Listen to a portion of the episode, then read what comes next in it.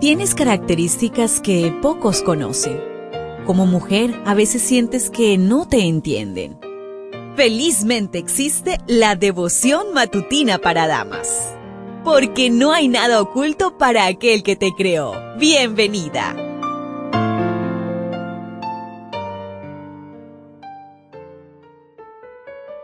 El Señor Jesús nos regala un nuevo día. Nos encontramos a día jueves 28 de septiembre. Y para hoy la meditación trae por título ¿Con qué autoridad actúas? Marcos 11:32. Y si decimos de los hombres, pero temían al pueblo, pues todos tenían a Juan como un verdadero profeta. Jesús terminó sus enseñanzas en medio de intriga los líderes religiosos se turnaban para hacerle preguntas con la intención de encontrar en sus respuestas argumentos sólidos para apresarlo y silenciarlo de una vez por todas. Sus corazones hostiles no buscaban la verdad, sino perpetuarse en el poder. Conociendo su hipocresía, Jesús respondía con aplomo. Magistralmente expuso sus verdaderos motivos, sin ofender conciencias, con una educación no de apariencia sino de auténtico refinamiento interior. Todo un ejemplo a seguir cuando eres atacada, cuestionada o juzgada. Mientras Jesús caminaba por el templo, se le acercaron unos sacerdotes, escribas y ancianos, que lo interceptaron en forma imponente. ¿Con qué autoridad hace estas cosas ¿Y quién te dio autoridad para hacer estas cosas? En realidad se trata de preguntas esenciales de la conducta humana. ¿Cuál es la autoridad final de la vida? ¿Quién rige tus acciones? ¿Dios o el mundo? ¿La fe o la razón? ¿La Biblia o la ciencia?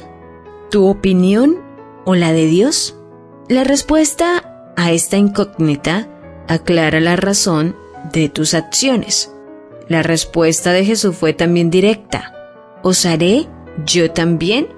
Una pregunta.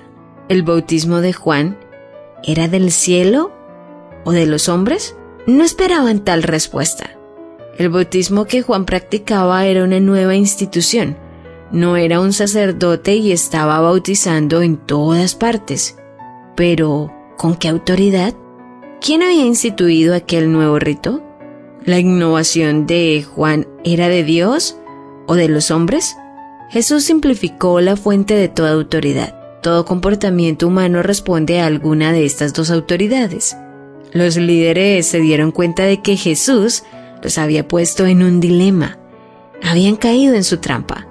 Fuera cual fuera la respuesta, perderían su paz y demostrarían en quién basaban su interés.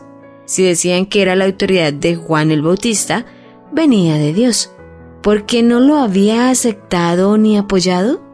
Si decían que venía de los hombres, ofenderían a la multitud que esperaban ansiosamente la respuesta de los sabios, entre comillas, del templo.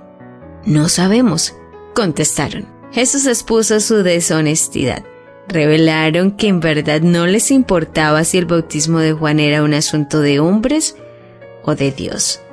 Estaban interesados en servir a sus propios intereses y Jesús lo desenmascaró. Las personas que rechazan a Jesús hacen preguntas inquisitivas, pero no están interesadas en escuchar las respuestas. En cambio, los buscadores sinceros siempre encontrarán la verdad. Amiga, ¿qué autoridad influye en tus acciones? ¿Lo ves? ¿Te das cuenta?